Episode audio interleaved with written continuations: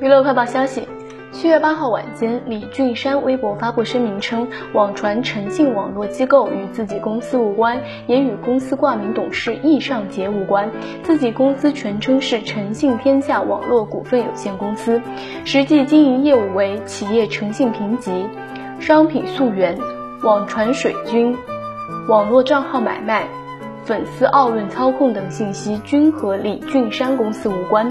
针对网传五十八亿的传闻，李俊山声明中表示，我公司于二零一四年十二月十一号依法成立，认缴注册资本是五千八百万元，认缴出资日期为二零三四年十二月一号，非网传实缴资本五十八亿元。目前我公司实缴五千万元，全部由我公司法定代表人大股东出资，其他认缴股东未进行出资。声明还表示，李俊山现负责经营管理该。公司日常业务不曾在网传报社任职，也非网传报社领导。